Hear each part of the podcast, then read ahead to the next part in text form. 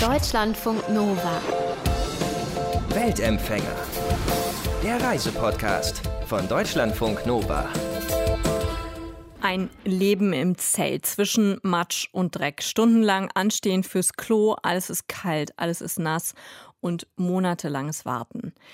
Das kann sich von uns wahrscheinlich kaum jemand vorstellen, aber so leben die Menschen im Flüchtlingscamp auf der griechischen Insel Samos. Dieses Camp, das ist eins der sogenannten Hotspots, wie zum Beispiel auch auf der Insel Lesbos, also ein Sammellager, in dem Geflüchtete auf ihr Asylverfahren warten. Und dieses Camp auf Samos, das ist völlig überlaufen, völlig, völlig überlaufen. Mehr als 7000 Menschen leben da und eigentlich ist das Camp mal für rund 650 Menschen gedacht gewesen. Wir sprechen über die Situation im Camp und das machen wir mit Lavinia Frank. Lavinia ist seit rund einem Jahr als Freiwillige auf Samos. Sie arbeitet dort mit den Flüchtlingen im Camp und zwar bei der NGO Samos Volunteers.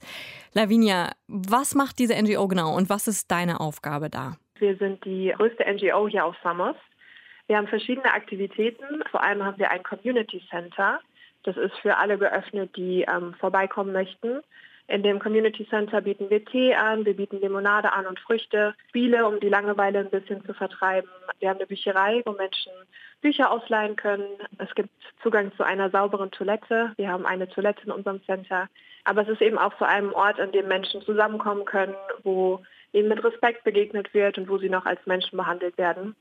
Das ist der eine Part, in dem ich arbeite. Und daneben haben wir aber auch ähm, viele Klassen, die wir in unserem Community Center abhalten. Zum Beispiel verschiedene Sprachkurse. Griechisch bieten wir an, ähm, Englisch in verschiedenen Leveln. Wir haben Deutschkurse, wir haben Französischkurse, aber auch Musikklassen, Computerklasse, eine Kunstklasse oder Fitness, das es jeden Abend gibt. Mhm. Und in dem Center gibt es auch einen Bereich, der ist für Frauen und für Kinder wo wir verschiedene Aktivitäten anbieten für die Frauen, zum Beispiel Nähen, das ist unsere beliebteste Aktivität. Wir haben verschiedene Nähmaschinen, wo die Frauen ihre Kleidung reparieren können. Wir machen verschiedene Kunstprojekte oder auch schon mal Yoga mit den Frauen. Und in diesem Bereich gibt es dann eben auch Aktivitäten für Kinder. Zum Beispiel basteln wir gemeinsam, wir singen gemeinsam oder machen kleine Lernspiele. Genau, und daneben haben wir eine Wäscherei. Das ist die einzige Wäscherei auf der Insel wo wir Kleidung waschen können für Menschen aus dem Camp. Da haben wir sechs verschiedene Maschinen, sechs Trockner und können dann die Kleidung waschen, wenn Menschen sie vorbeibringen. Mhm, genau, das heißt, du bist in all diesen Bereichen tätig oder was sind deine speziellen ähm, Aufgaben? Ich bin in all diesen Bereichen tätig, aber ich habe auch einen Fokus und mein Fokus sind die Aktivitäten mit Frauen und Kindern. Mhm. Ähm, das heißt, ich koordiniere vor allem unsere Aktivitäten mit Kindern, die wir in unserem Alpha Center abhalten. Also zum Beispiel dann das Basteln, das Singen und so weiter. Das ist der eine Teil meiner Arbeit. Und der zweite Teil meiner Arbeit ist, dass ich für das Wohlergehen und für die Betreuung unserer Freiwilligen zuständig bin. Wir haben immer um die 50 Freiwilligen aus allen möglichen Ländern. Und dann geht es auch darum, dass man die Freiwilligen ein bisschen emotional betreut und genau auch für das Wohlergehen der vielen, vor allem auch jungen Freiwilligen sorgt. Mhm. Das ist der zweite Teil meiner Arbeit und der zweite Fokus. Lass uns über die Volunteers nachher ruhig noch ein bisschen reden. Um mal kurz bei den Kindern zu bleiben, wie erlebst du die denn so? Also wie alt sind die und wie verhalten die sich so und haben die Bock auf die Sachen, die ihr da macht? Wie geht's denen? Also wir haben Kinder von allen möglichen Altersstufen, von Babys, die wirklich noch nicht laufen können und von ihren Mamas ähm, in unser Center getragen werden, bis Kinder, die dann 15, 16 Jahre alt sind. Grundsätzlich sind Kinder nach wie vor noch Kinder. Also sie freuen sich zu spielen, sie freuen sich zu singen, sie freuen sich auch über jedes noch so alte oder kaputte Spielzeug. Das ist vielleicht so ein großer Unterschied zu den Kindern, die wir vielleicht aus Deutschland kennen, weil dann ist auch wirklich noch ein kaputtes Spielzeug noch ein sehr, sehr wertvoller Gegenstand hier auf Samos. Mhm. Man merkt, dass die Kinder einen riesigen Lerndrang haben, weil sie können eben nicht in den Kindergarten gehen, sie können nicht in eine Schule gehen. Und die Kinder möchten einfach lernen. Also wann immer man ihnen irgendwie ein kleines Lernspiel anbietet, dann sind sie wirklich mit Feuereifer dabei und freuen sich dann das ABC aufzusagen oder kleine Rechenspiele zu machen. Bei vielen von den Kindern merkt man auch, dass sie traumatische ähm, Dinge erlebt haben in der Vergangenheit und dass sie auch jetzt im Camp natürlich immer noch zum Teil Gewalt ausgesetzt sind und vor allem halt immer mit dieser Ungewissheit zu kämpfen haben, dass sie auch selbst nicht so genau wissen, wie geht es eigentlich weiter für sie und für ihre Familie. Aber deshalb ist es eben so wichtig, dann so kleine Momente zu schaffen mit den Kindern, wo sie dann Freude haben, wo sie einfach noch Kinder sein können, wo sie sich geborgen fühlen können, wo sie dann auch einfach mal zeichnen können und jemand ja, komplementiert dann ihre kleinen Kunstwerke und wo sie sich dann generell einfach als Kinder fühlen können und das Gefühl haben, dass sie eben auch immer noch Individuen sind, dass sie liebenswert sind, dass sie klug sind und talentiert. Das ist dann ganz wichtig, diese Momente zu schaffen. Du hast jetzt eben gesagt, manchmal sind Kinder auch sogar traumatisiert und das klingt insgesamt schon so, als wenn man auch Psychologen oder Therapeuten braucht vor Ort. Und du hast ja auch einen Hintergrund in Psychologie, richtig? Genau, ich selbst bin Psychologin. Ich bin keine Therapeutin, aber Psychologin, mhm. was mir dann auch hilft, um eben Programme zu gestalten, die dann auch mit ja, so ein bisschen Hintergrundinformationen zumindest gespickt sind, wie man mit Kindern umgehen kann, die potenziell Trauma ausgesetzt waren, ja. Aber grundsätzlich ist natürlich die psychologische Betreuung hier vor allem auch von Kindern sehr, sehr schlecht. Also es gibt kaum Psychologen auf der Insel, es gibt kaum Psychiater, Psychotherapeuten hier. Und auch gerade für Kinder gibt es kaum Spezialisten. Und natürlich würde ein Großteil von diesen Kindern und auch von den Erwachsenen, die im Camp wohnen, eigentlich psychologische Betreuung benötigen. Lavinia, du hast eben schon mal gesagt, die Kinder, mit denen ihr arbeitet, die wissen oft nicht, wie es mit ihnen und ihrer Family weitergeht. Wie lange bleiben denn die Familien so im Camp? Das ist individuell, wie lange Familien im Camp sind. Aber jede Familie ist auf jeden Fall mehrere Monate im Camp. Es kommt dann nochmal darauf an, woher die Familien kommen, wie ihre Vulnerabilität eingestuft wird und so weiter. Aber mit Sicherheit fünf, sechs, sieben Monate sind alle Familien mindestens im Camp. Ihre Vulnerabilität heißt, heißt was? Also wie sehr sie gefährdet sind in ihrem Herkunftsland oder was bedeutet das?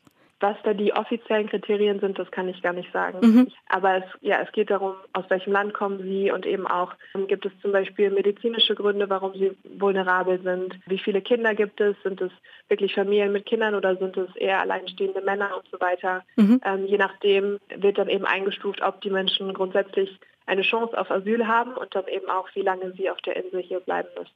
Mhm. Und wie ist so die Zusammensetzung im Camp überhaupt von den Leuten? Also sind da viele Familien, sind da viele Kinder, sind da viele, du hast eben gesagt, alleinstehende Männer? Weißt du, wie da so die Zusammensetzung ist?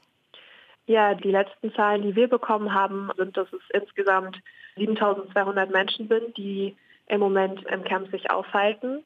Und davon sind es 21 Prozent Frauen und 28 Prozent Kinder.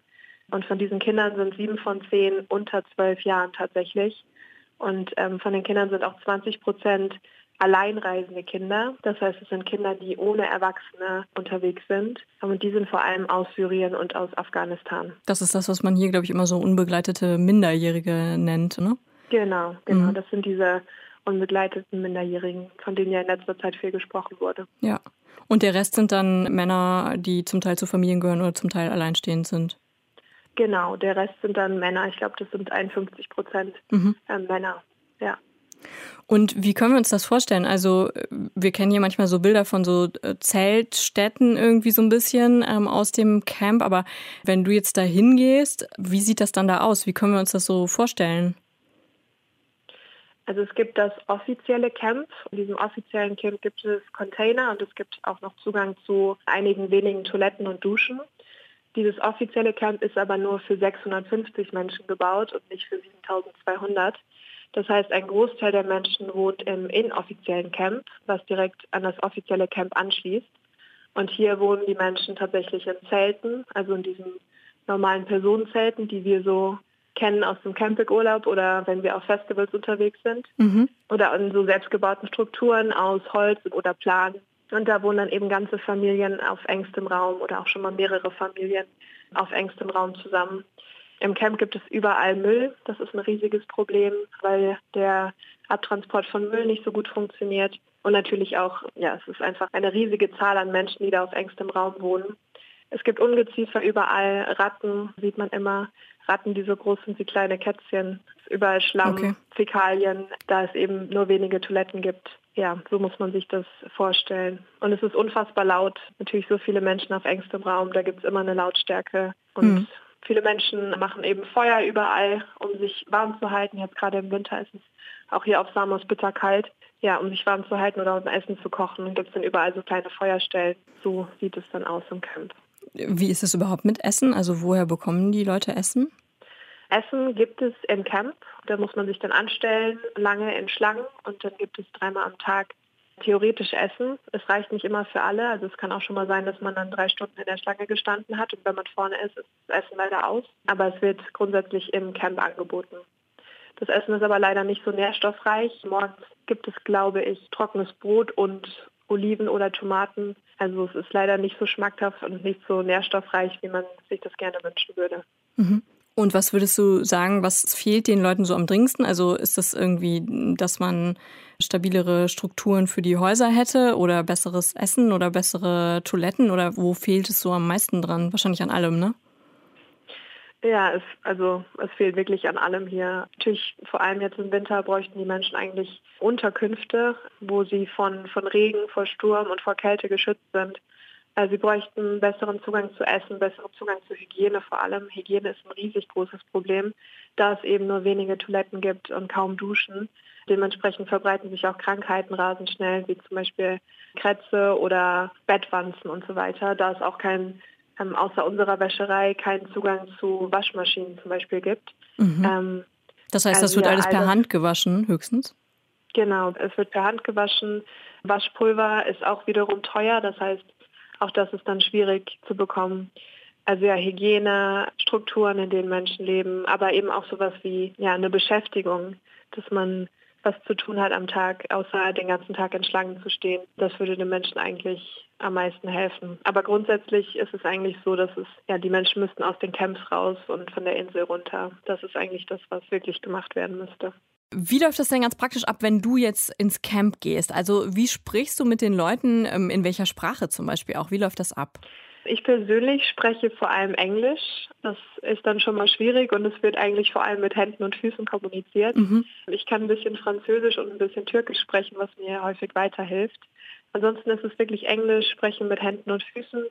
Und ähm, es gibt auch viele Freiwillige, die als Übersetzer arbeiten, was natürlich ganz wertvoll ist, wenn man dann einen Übersetzer hat, der zum Beispiel Arabisch, äh, Farsi oder Portugiesisch spricht. Und dann kann man mit diesen Übersetzern gemeinsam dann eben auch gut kommunizieren. Und wie bist du da hingekommen? Also gab es für dich so einen Anlass, dass du gesagt hast, ich gehe jetzt dahin, ich will das machen, ich will irgendwie helfen? Oder was war das für ein Drang oder was war das für ein Anlass, dass du da hingegangen bist? Ich bin zum ersten Mal 2015 in Kontakt mit der Situation auf den griechischen Inseln gekommen, da ich damals gehört habe, was auf Lesbos täglich passiert ist, nämlich dass tausende Menschen ankamen und es gab kaum Infrastruktur. Deshalb bin ich 2015 zum ersten Mal nach Lesbos gekommen, nachdem ich eben die Medienberichte verfolgt hatte. Seitdem habe ich, ja, hat mich die Situation eigentlich nicht mehr losgelassen. Das heißt, seitdem habe ich immer irgendwie mit Asylsuchenden auch in Deutschland gearbeitet und jetzt hat mich dann Anfang letzten Jahres die Nachricht erreicht, dass eben auf Samos die Situation sich immer weiter zuspitzte und ja, Unterstützung ganz dringend benötigt wurde und dass es auch nicht genügend Freiwillige gab, um die ganze Arbeit hier noch zu leisten. Und dementsprechend bin ich dann nach Samos gekommen und wollte eigentlich nur für fünf Wochen bleiben. Und daraus wurde jetzt aber schon ein Jahr, weil es ist schwierig, wenn man dann hier ist und die Arbeit sieht, es ist schwierig dann zu gehen. Mhm. Ist es nicht aber sowieso auch schwierig für dich und für alle Volunteers, das zu sehen und sich irgendwie zu engagieren und so weiter, aber natürlich auch jeden Tag zu sehen, wie schlecht es den Menschen geht? Ja, auf jeden Fall. Es ist schon eine emotional sehr intensive Erfahrung, hier mit dieser Situation konfrontiert zu werden, weil es ist was anderes, wenn man es im Fernsehen sieht oder wenn man es im Radio hört und dann aber tatsächlich es zu sehen, und die Menschen kennenzulernen, die eben unter diesen Umständen leben müssen und von den Schicksalen zu hören, von den einzelnen Schicksalen, das ist dann schon was anderes und es ist natürlich sehr emotional, es ist ähm, belastend, es ist aber auch vor allem frustrierend, mit dieser Hoffnungslosigkeit hier klarzukommen, weil man das Gefühl hat, es geht irgendwie nicht voran, es wird eher noch immer schlimmer.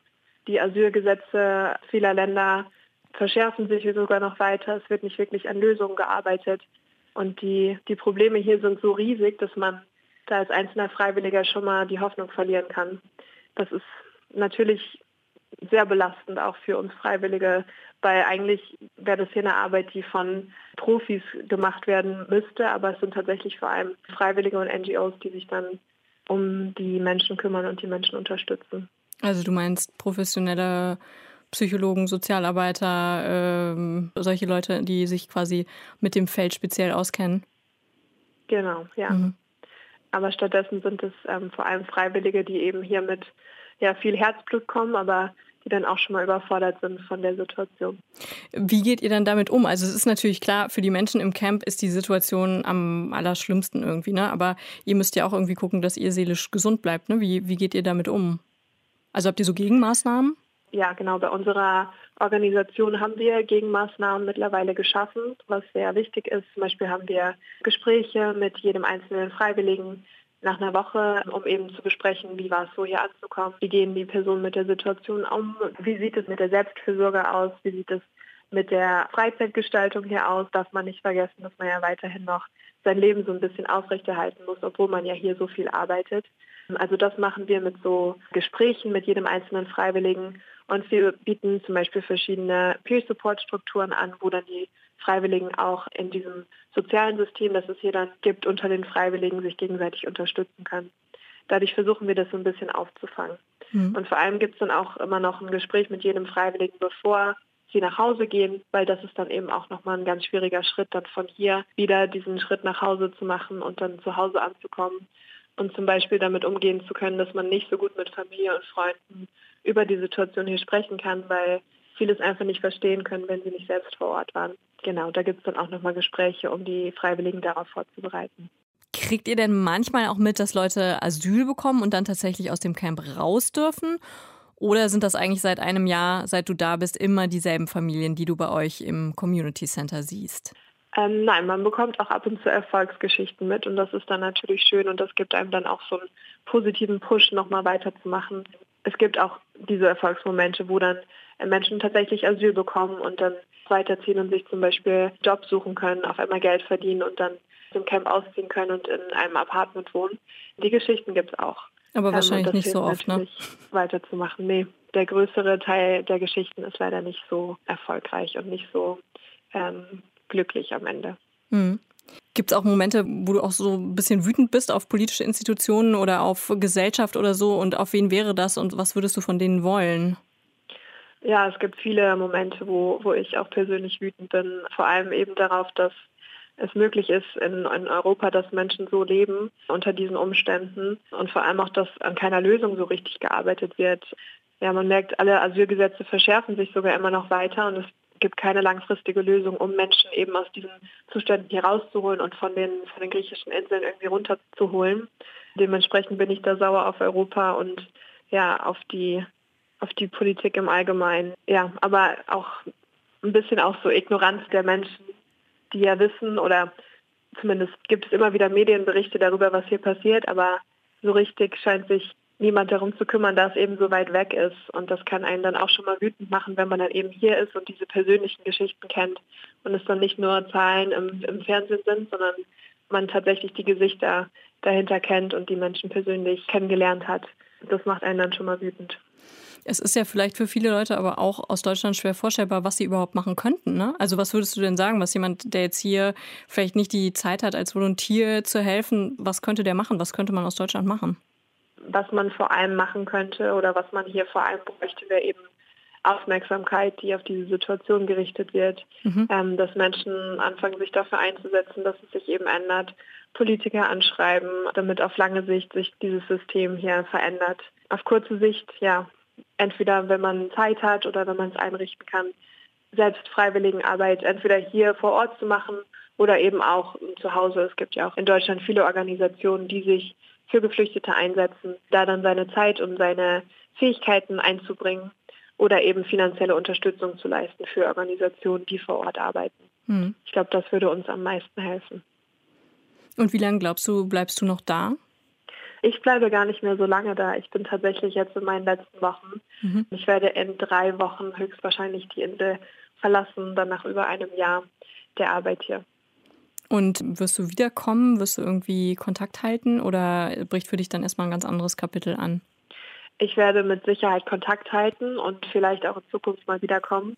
Ich muss erstmal aber den Schritt schaffen, dann wieder zu Hause anzukommen und da dann ja Arbeit zu finden und so weiter. Und dafür wünschen wir dir alles Gute, Lavinia. Und danke an dich, dass du uns hier über das Flüchtlingscamp auf Samos erzählt hast. Lavinia Frank war das. Sie arbeitet als Freiwillige bei der NGO Samos Volunteers. Ähm, und wenn euch die Arbeit von denen interessiert, auf samosvolunteers.org gibt es noch mehr Infos dazu. Deutschlandfunk Nova. Weltempfänger.